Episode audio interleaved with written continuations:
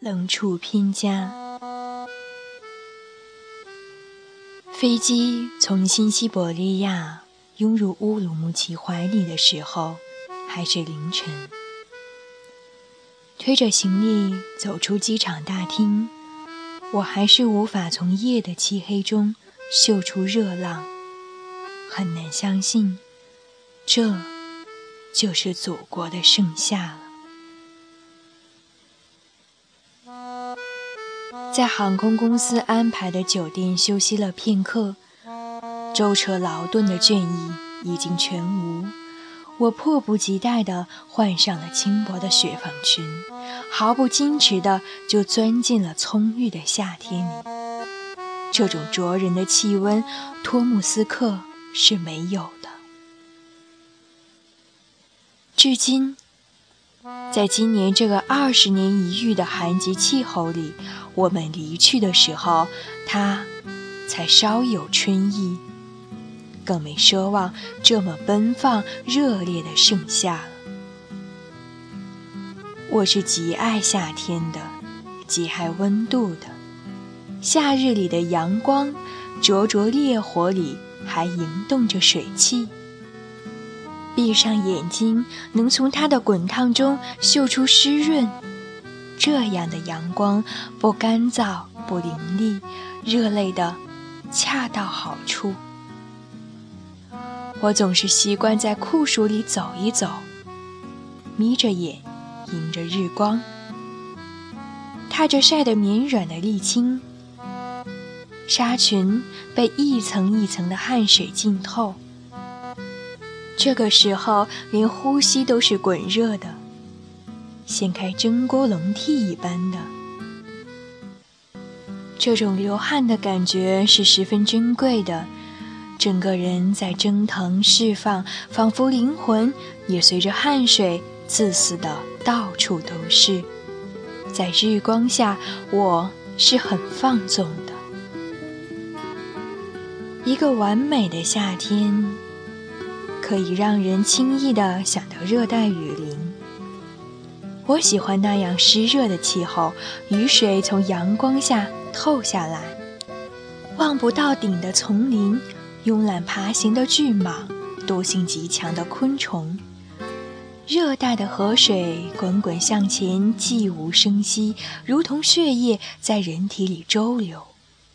长满水风信子的泥鳅，被大水裹挟着走，时间仿佛都静谧的。不再流走，一切又似乎被热带的洪流推着向不知名的远方。我一点儿也不了解热带，却总能从酷暑中感知到热带的慵懒、唯美、热烈、伤痛。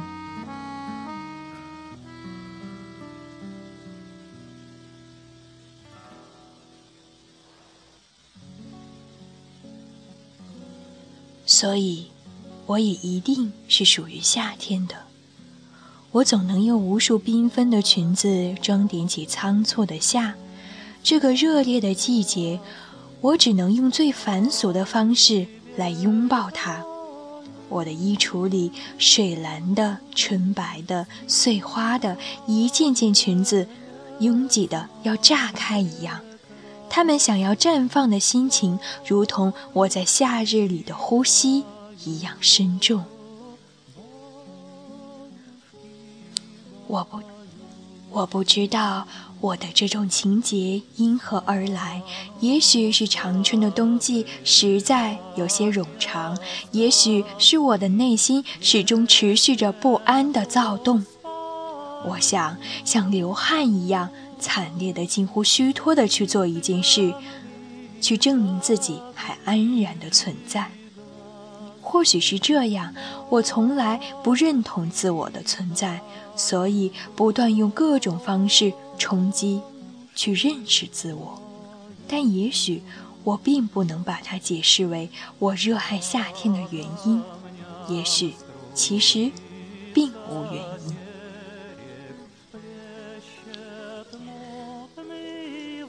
遗憾的是，我最终没有恒久地留存在自己的夏天里。这样一段黄金般的四年，我选择停留在夏天的反面，甚甚至跑向了国境以北的冰封国度。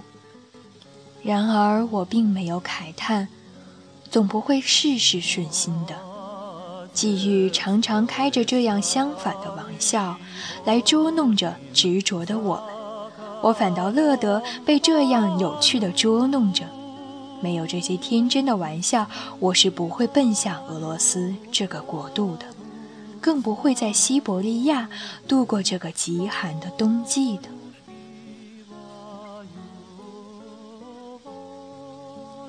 起初，我对俄罗斯的认识始终停留在那些沉重的文学作品上。因为过于沉重压抑，索性全然抛诸脑后，束之高阁。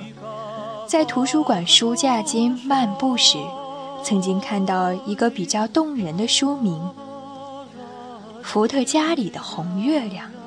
虽然书没有读，但是这个美丽的名字着实让我久久难忘。试想一下，烈焰般刺激的伏特加和温和皎洁的红月亮。这是多么豪迈而感性的一种结合！我到俄罗斯的第一夜，并没有望到红月亮。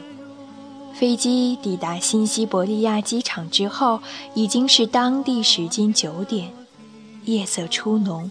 我们乘坐着一辆小红色面包车，从新西伯利亚赶往托木斯克。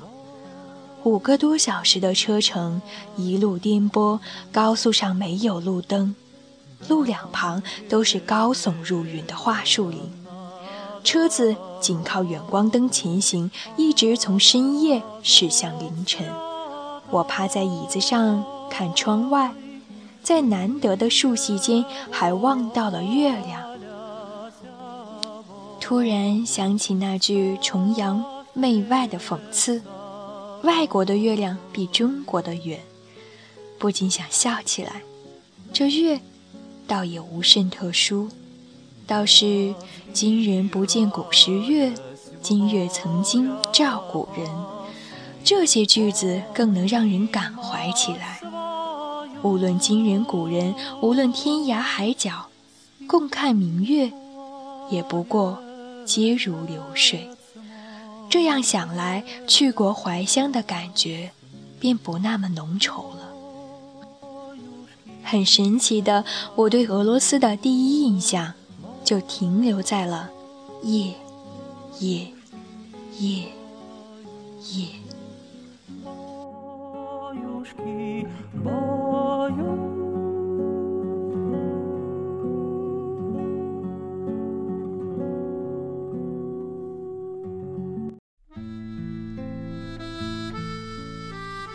其实我一点也不爱雪，虽然它总能让人联想起圣洁，俄罗斯静谧的小城，在积雪的掩映下，很是安详。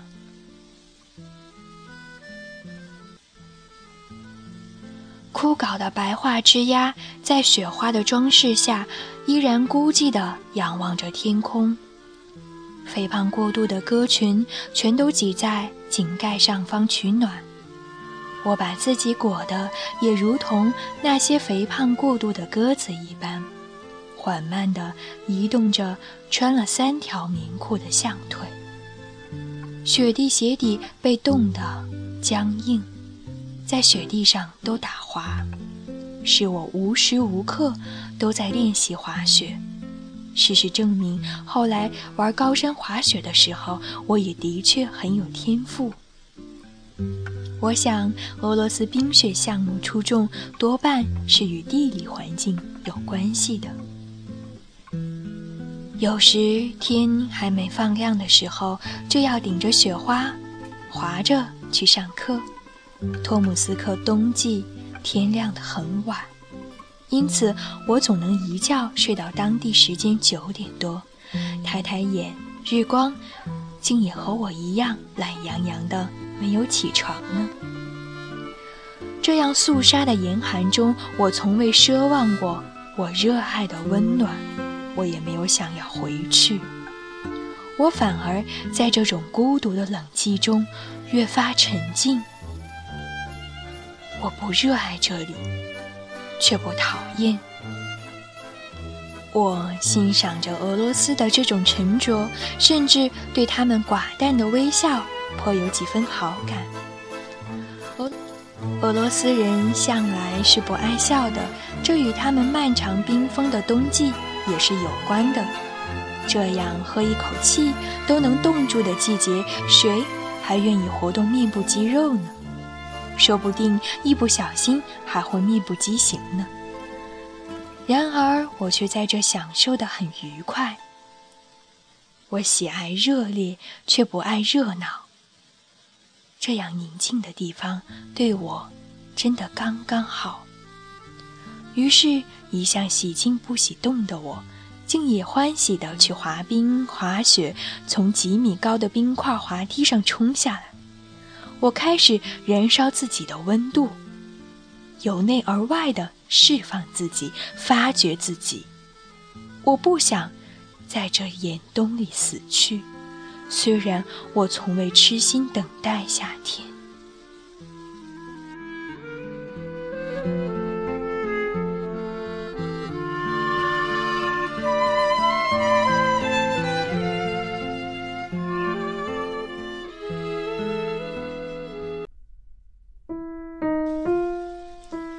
现在夏天就在我身边，我伸伸手指就能触到它湿润的鼻尖。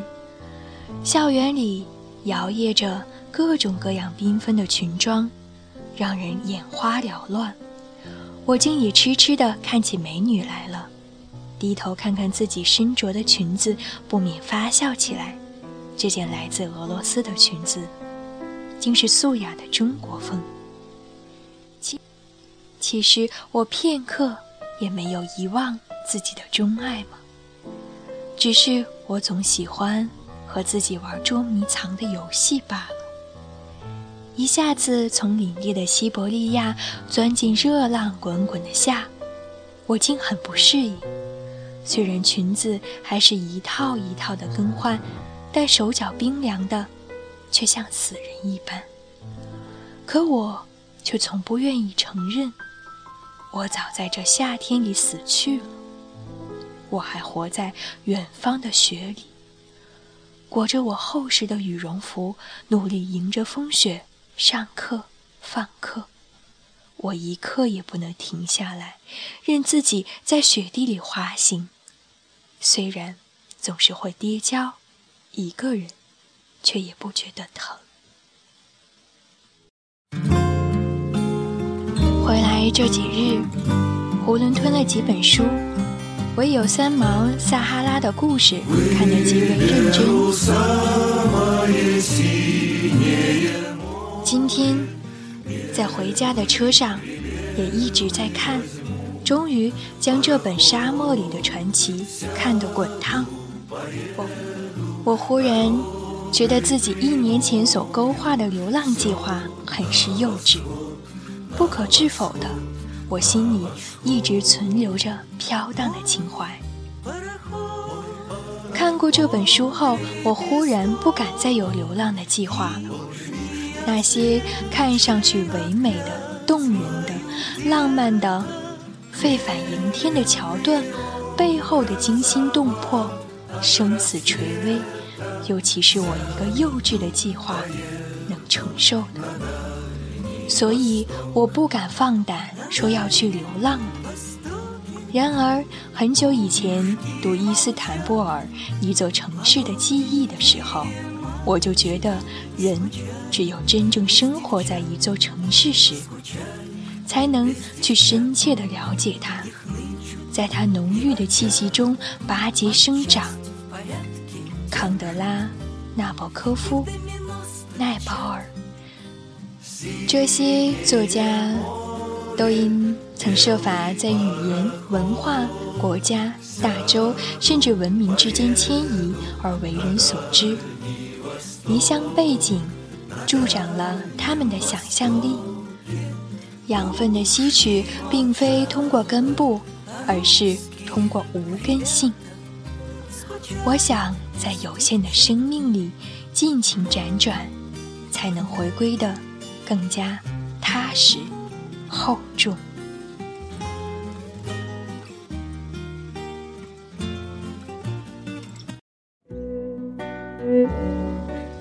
由此，我的心也开始真正的流浪起来。